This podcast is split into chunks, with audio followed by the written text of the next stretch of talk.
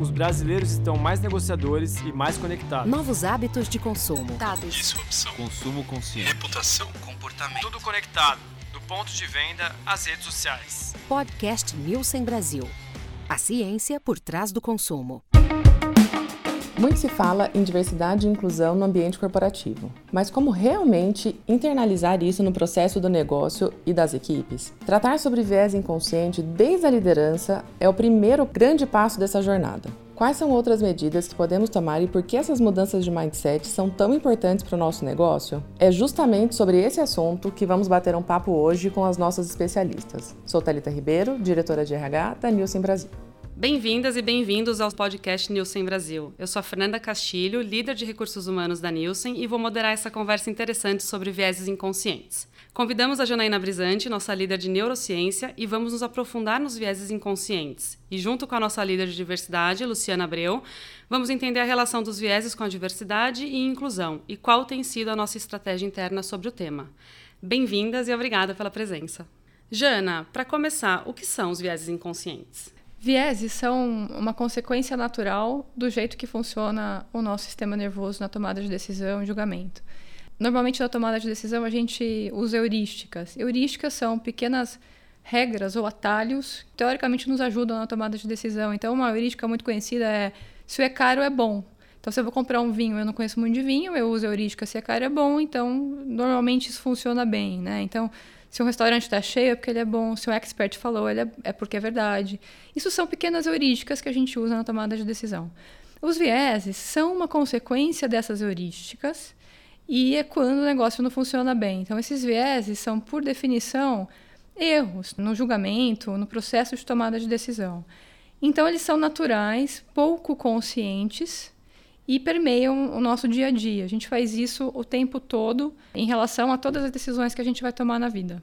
E Jana, pensando em neurociência e que os vieses são naturais, como que eles se formam? O nosso sistema nervoso, ele é muito caro. Um cérebro corresponde a uma pessoa média a mais ou menos 2% da massa corporal. Só que ele consome de energia cerca de 25% de tudo que você come num dia, é isso que ele consome de energia. Então, 2% do seu, da sua massa corporal consome de 20 a 25% de energia, ou seja, é um sistema muito caro, tá? Por isso que essa história de a gente usar só 10% do nosso cérebro não faz nenhum sentido, né? Nós não poderíamos nos dar ao luxo de usar um sistema tão importante que consome tanto da nossa energia, apenas 10%. A gente usa 100%. Como esse sistema é muito caro, uma das formas de lidar com isso é que pelo menos metade de tudo que se passa na nossa cabeça está abaixo do nível de consciência estando abaixo do nível de consciência, a energia gasta, nesse processo é um pouco menor. Então, boa parte dos processos que influenciam tomada de decisão nem estão acessíveis de maneira consciente, mas influenciam as decisões conscientes, tá? Então, é, os vieses se formam aí, nessas heurísticas, que geram esses vieses em companhia com os estereótipos e acabam resultando em, em julgamentos pouco úteis e pouco bem adaptados ao, ao ambiente no qual a gente se encontra. É claro que as memórias as, afetam né, esse processo, porque os estereótipos eles são aprendidos. Então, os estereótipos e os vieses que a gente tem no dia a dia dependem da cultura no qual, na qual a gente está inserido. Né? Então, por exemplo, por isso que é muito importante que a gente exponha crianças desde pequenos a diferentes realidades sociais. Então, quanto mais uma criança tiver contato com pessoas de outras etnias, de outras classes sociais, de outras realidades, mais esse sistema nervoso se forma de uma maneira em que esses estereótipos são quebrados, em que esses vieses são, são quebrados. Então, tem um impacto muito grande em educação, né, quando a gente pensa em como é que funciona o nosso cérebro. Esses vieses inconscientes impactam a nossa vida em todos os âmbitos, né? É, é onde que a gente vai investir, então decisão financeira, como que a gente vai reagir a uma ameaça ou ao comportamento negativo de alguém, com quem que a gente vai trabalhar, com quem que a gente quer dividir os nossos projetos. Por isso que é muito importante a gente estar tá de olho em como é que esses vieses funcionam, para a gente conseguir ter uma atitude frente a eles na nossa vida pessoal e também no nosso, nosso trabalho. Bom, até agora entendemos então que os vieses são naturais se formam inconscientemente e que também estão relacionados à sobrevivência. O que, que pode dar errado, então, ou quando que eles podem ser um problema? Na verdade, os vieses, eles sempre são um problema. Por definição, eles são um erro que, que vem das heurísticas, né? Pensando no ambiente corporativo, eles são um grande problema quando essas escolhas que a gente faz, seja de contratação, de desenvolvimento de talento, gerenciamento de equipe e até pensando no nosso negócio, né, insights para clientes, formas como a gente olha para estratégias dos nossos clientes, estratégias de comunicação, de posicionamento. Por isso que, é, como eu falei, é muito importante que a gente esteja é, de olho nisso, sabendo que eles existam, para poder de desenvolver estratégias que vão nos ajudar a controlá-los e a usar é, ferramentas que nos ajudam a passar por cima disso, né? A conseguir fazer avaliações mais objetivas, sem esses vieses que, que nos atrapalham.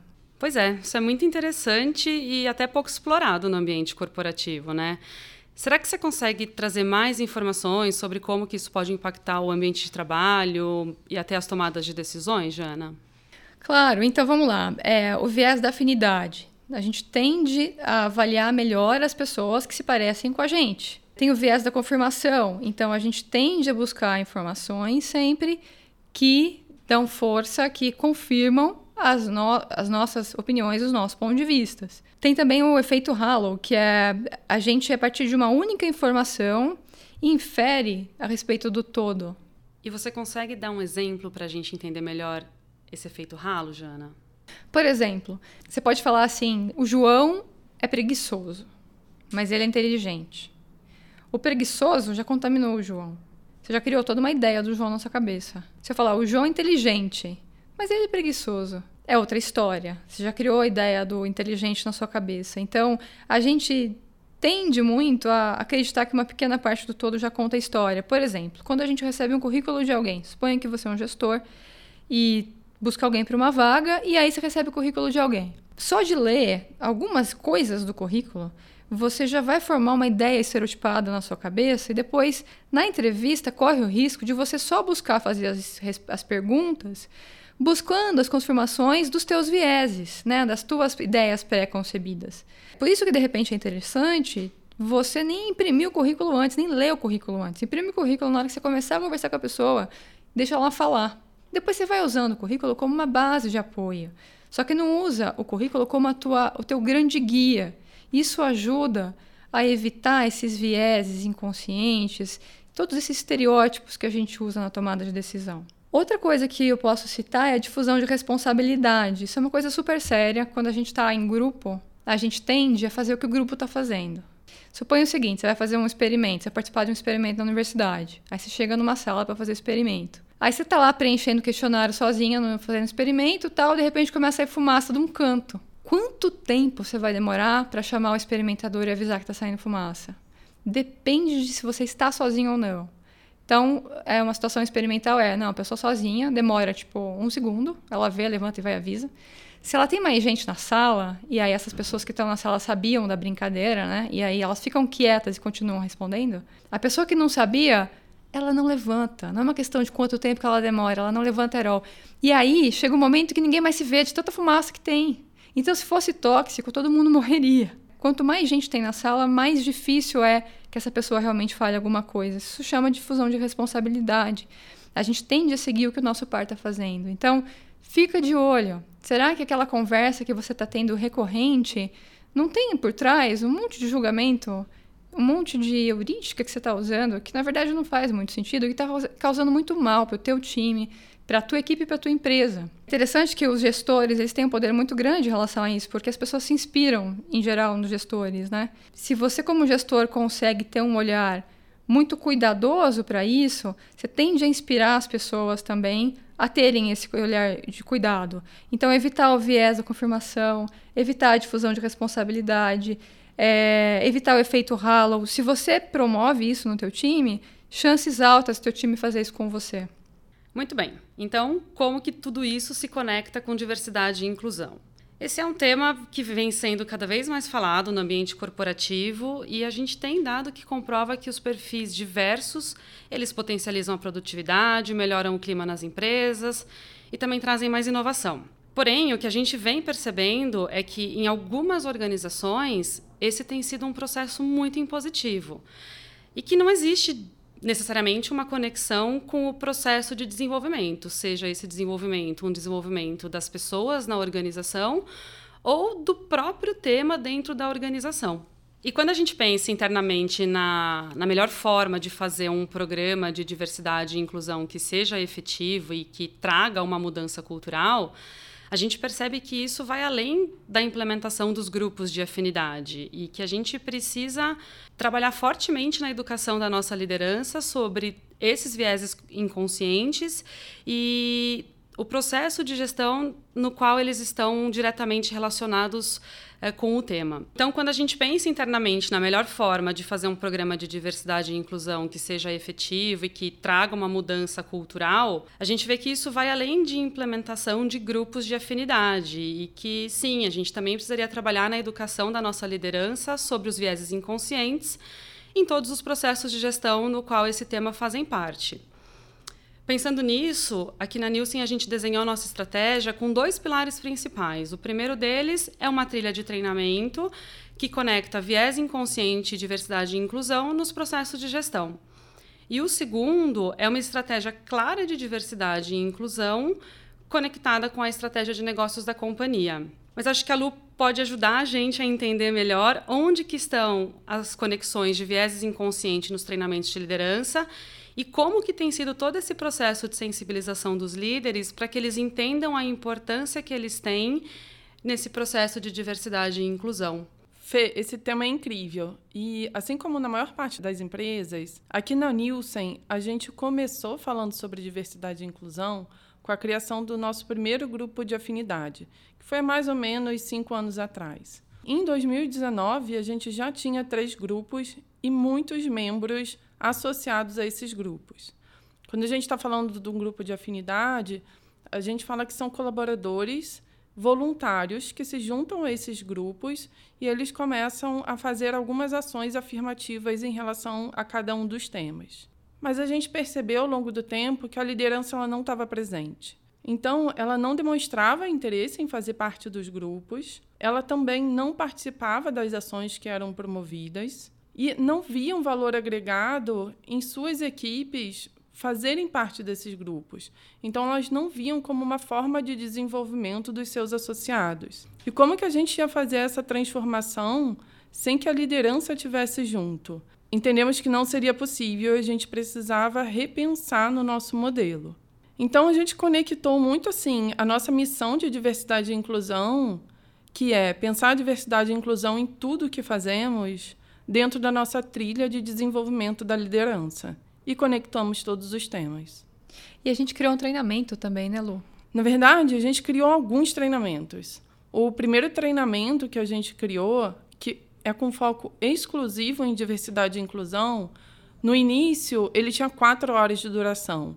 E aí a gente trabalhava viés inconscientes, a gente fazia conexão com alguns processos de gestão e tinha um espaço muito de vulnerabilidade para que esses líderes se sentissem à vontade para trazer ali quais eram seus vieses, como que eles foram construídos a partir da sua história e como eles conseguiam ver o impacto disso dentro da sua equipe ou também em como foi a construção na relação líder-liderado. E aí a gente entendeu que as conversas eram tão fluidas, tão profundas e interessantes que a gente aumentou esse treinamento para seis horas. E a gente tem um feedback muito positivo, inclusive já alguns retornos em relação a ações diferentes que os líderes estão tomando a partir desse treinamento. Depois desse treinamento, a gente faz um convite ao líder participar do treinamento de recrutamento e seleção, onde a gente vai expor a importância de se preparar para uma entrevista de forma a focar no job description, que nada mais é do que a descrição de cargo e no que a vaga e a área precisam. Então, a gente explica em como fazer uma entrevista por competência, anotar tudo que o candidato está trazendo e não necessariamente no que eu estou interpretando da fala dele. Depois, a gente sugere que esse líder compare o que ele obteve de informações e o que a vaga pede. E aí descartar tudo aquilo que não tem uma relação direta com a posição. A gente também sugere que, sempre que possível, esse líder ele faça a entrevista com uma outra pessoa, em geral um outro líder, porque aí você tem uma percepção diferente daquele candidato, você consegue pegar informações diferentes e depois vocês trocam. E aí a, a possibilidade de você diminuir os seus viés inconscientes é maior. E aí, conectando assim um pouco com o que a Jana trouxe, quando a gente fala de recrutamento e seleção e a gente traz esse tipo de informação para os nossos líderes, a gente tende a diminuir também o efeito de alguns vieses, como, por exemplo, aquele em que eu estou disposto a fazer uma avaliação mais positiva a partir de uma informação agradável que esse candidato traga. Então, se eu entrevisto uma pessoa e ela fala que faz trabalho voluntário e traz todo o benefício que ela faz para a sociedade, eu, particularmente, tendo a ver isso com os olhos muito positivos. Mas não necessariamente isso tem uma relação com a posição que eu estou trabalhando e não tem nada a ver com a performance que ela teve nas experiências anteriores dela. E aí é muito importante eu me dar conta disso para eu poder tomar a melhor decisão sobre o candidato para aquela vaga. E aí, por fim, a gente tem um treinamento que fala muito sobre avaliação de desempenho e em como a gente dá feedbacks. E aí, Fê, acho que seria super interessante você falar mais sobre isso, porque você recebeu feedbacks positivos, inclusive de alguns líderes sêniores da companhia que mudaram sua forma de avaliar a partir disso. É verdade, Lu. Foram muitos feedbacks positivos. Até porque, se a gente parar para pensar, até não muito tempo atrás, quando a gente falava de avaliação e feedback, o nosso foco estava muito mais voltado para metodologia, performance, carreira e até cronograma. Mas, de fato, a gente não estava se aprofundando em como o meu viés pode impactar a minha avaliação. Então, o que a gente fez aqui foi trazer os tipos de estereótipos e exemplos de como eles podiam impactar, podiam ou podem impactar o processo de gestão de performance.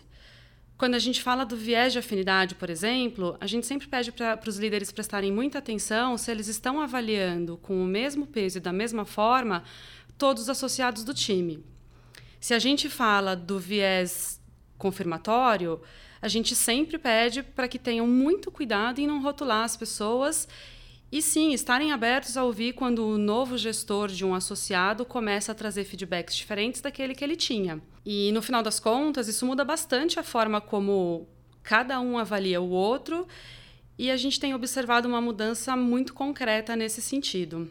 Mas, Lu, por que, que tudo isso que a gente falou até agora é tão importante para a diversidade e inclusão, então? Fê, quando a gente fala sobre o tema, a gente considera que o ambiente corporativo diverso ele é muito mais produtivo. Porque se todo mundo pensa igual, eu vou chegar nas mesmas conclusões e a diversidade ela abre um leque de possibilidades muito grande, incluindo decisões e possibilidades de repente melhores do que as minhas. Inclui também o tema de engajamento, porque as pessoas elas se sentem mais engajadas num ambiente diverso, elas se sentem mais pertencentes, elas entendem que elas podem ser elas mesmas e a partir disso elas não gastam tempo e a energia delas sendo uma outra pessoa. E aí elas focam realmente no que é mais importante, que é no desenvolvimento pessoal, profissional e também na entrega de resultados. Mas nada adianta assim a gente falar sobre diversidade e inclusão se eu não estou aberto. E aí que a gente vai entender e trabalhar os viés inconscientes vai entender como que ele vai impactar numa mudança efetiva dentro do ambiente corporativo. Então, por exemplo, se eu começo a me abrir para visões e possibilidades diferentes da minha, eu começo a ampliar a minha lente. E eu estou mais disposto a mudar a forma que eu sempre trabalhei, que eu sempre pensei, a mudar até a minha própria cultura. E aí, a partir do momento em que eu mudo, eu posso influenciar o outro eu influencio o ambiente de trabalho em que eu estou, para que outras pessoas possam também estar e fazer parte dele. E aí, talvez, se eu sou um líder e eu estou fazendo um processo seletivo, eu consigo abrir mão do inglês fluente que eu sempre falei que era obrigatório para aquela vaga, E eu faço uma conexão junto com o time de RH para a gente desenvolver internamente um programa de inglês para pessoas que não tiveram essa oportunidade durante a sua vida de estudar, mas são profissionais excelentes e têm um grande potencial. Acho que tudo isso se conecta e o tema vem sendo cada vez mais relevante e importante. E aí é por isso que a gente está falando sobre isso hoje. Você pode falar um pouquinho mais, então, sobre os grupos de afinidade que a gente mencionou agora há pouco, Lu? Nossa, com certeza. É uma das nossas paixões, assim, que a gente tem muito orgulho. Como eu falei anteriormente, a gente começou há mais ou menos cinco anos atrás, aqui no Brasil, com o primeiro grupo que foi o WIN. Então, ele tem o principal objetivo de promover o empoderamento feminino, fomentar um ambiente de trabalho igualitário entre os gêneros desenvolvendo uma forte liderança feminina, além de promover diversas ações afirmativas, conscientizações, rodas de conversa e também discussões. A gente tem um super orgulho assim de no Brasil termos um equilíbrio de gênero tanto na companhia quanto dentro da nossa liderança, mas a gente sabe que isso não significa que o nosso trabalho está feito, que a gente ainda tem muito trabalho a fazer e é preciso estar sempre reforçando o tema. O nosso segundo grupo de afinidade foi o Pride, que ele tem como um grande objetivo que todos os associados eles se sintam bem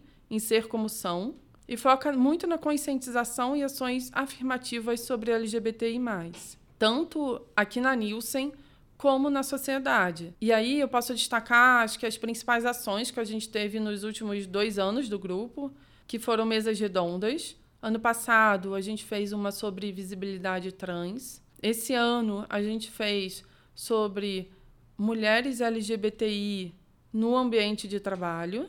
A gente fez uma parada LGBTI interna e também convidamos nossos associados a ir para a parada LGBTI de São Paulo e levar a nossa bandeira Nielsen para fora do escritório e também a nossa entrada no fórum de empresas e direitos LGBTI+, onde a gente consegue trocar muito sobre o tema. E também no ano passado a gente lançou o Sable, né, Lu? É verdade.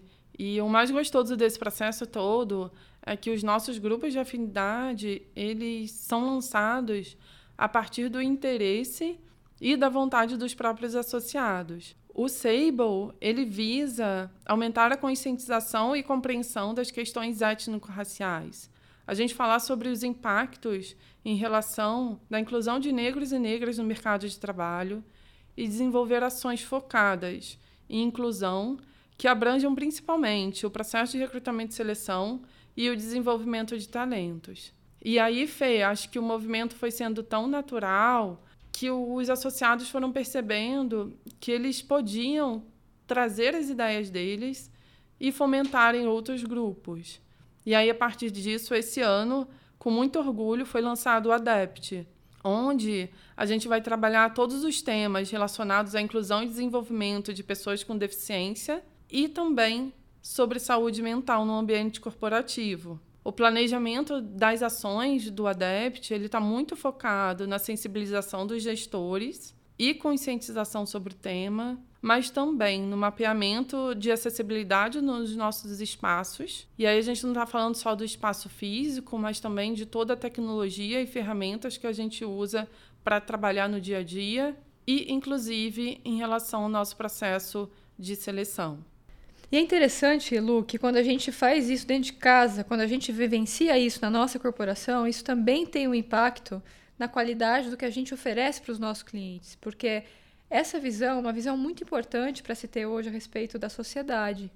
É, o que a gente vê é os nossos clientes olhando cada vez mais para isso. Né? Existem vários exemplos na área de higiene e beleza, bebidas e várias outras dessa preocupação em discutir estereótipos e trazer é, homens e mulheres para o mesmo tipo de responsabilidade profissional e pessoal. Inclusive, a Nielsen fez um estudo é, recente é, com mulheres na América Latina, que se chama Wise Up to Women, e um dos dados interessantes é que 70, quase 70% das mulheres da América Latina acreditam que a publicidade e até as embalagens dos produtos deveriam refletir melhor a ajuda dos homens na criação dos filhos. E, esse número entre os homens também é alto. A maior parte deles acredita que esse é o caminho que a gente deveria ver acontecendo no mercado. E estereótipos que antes poderiam ter sido aceitáveis, né? Alguns anos atrás, hoje já gera uma rejeição grande entre eles e elas também. Tem alguns números que, que é importante lembrar, né? É, a gente sabe que hoje só 5% dos cargos de liderança das empresas brasileiras são ocupados por mulheres. E que elas são responsáveis, então elas fazem hoje cerca de três vezes mais trabalho que os homens dentro de casa, mesmo quando elas trabalham fora. E elas ganham 30% a menos que os homens para executar uma mesma função. Então, são números que são alarmantes. E é importante que todos nós, toda cada companhia, seja ela de, da indústria que for, olhe para esses números e se comprometa com programas reais, iguais que vocês estão começando aqui, de para mudar essa, esse cenário. Muito bom, Jana. Obrigada por trazer de forma tão clara a conexão disso tudo, desse tema, com, com o nosso negócio. Bom, já estamos chegando ao fim da nossa conversa, então eu gostaria de ouvir de vocês quais são as principais, os principais aprendizados para que as empresas fomentem esse ambiente de inclusão e diversidade. Então, Fê, eu acho que assim, quando a gente fala de equidade de gênero, por exemplo, é, não existem diferenças funcionais no cérebro de homens e mulheres que justifiquem as desigualdades de gêneros que a gente vê. Então, salário, posição, papéis. O que há são os vieses inconscientes, os nossos próprios estereótipos que resultam nesse cenário. Então, entender esses vieses é o melhor caminho para conseguir fugir deles. E isso é importante nas organizações para ter diversidade, solidez de criatividade, sobrevivência a desafios e crises. É importante para o Instituto de Pesquisa para ele conseguir se espelhar essa reflexão em serviço de consultoria de insights para os nossos clientes. E também é importante para os anunciantes, né? Porque eles precisam falar a nova língua do consumidor. E ela nunca esteve tão antenada quanto agora em equidade de gênero. E assim todo mundo coopera para uma construção de um mundo mais justo e economicamente mais sólido. Lu, e para você, quais que são os principais aprendizados? A gente vem aprendendo todo dia e é sempre um novo aprendizado. E aí cada empresa vai precisar fazer uma adaptação em relação à sua cultura. Quando a gente fala da Nielsen, um dos aprendizados foi que a gente não consegue fazer sozinho. Então a gente precisa fazer junto com os associados, de forma com que eles sintam mais engajados e que a gente seja mais assertivo no nosso plano de ação. E que incluir diversidade e inclusão na estratégia corporativa é fundamental para que a liderança possa fazer uma conexão com as suas metas individuais e consiga trazer o tema também para o desenvolvimento da sua própria equipe. E aí, acho que por fim, e o mais, talvez o mais importante, é que não basta fazer ações afirmativas. Então, não basta só a gente ter os grupos de afinidade. A gente precisa estar super aberto para conversa e desenvolver os nossos líderes para desconstruir os vieses e construir um ambiente cada vez mais inclusivo. Pelo menos para a gente, isso tem sido muito assertivo e tem feito uma grande diferença. É isso, né? O tema é super relevante e que bom que a gente teve a oportunidade de bater esse papo tão bacana. Obrigada, meninas. Agradeço a participação da Fernanda, da Jane e da Lu, nossas grandes experts sobre o tema. Continuaremos esse diálogo no Nielsen.com e nas nossas redes sociais e convidamos você também para participar com a gente. Voltamos em breve com mais um episódio inédito para você. Até lá. Podcast Nielsen Brasil. A ciência por trás do consumo.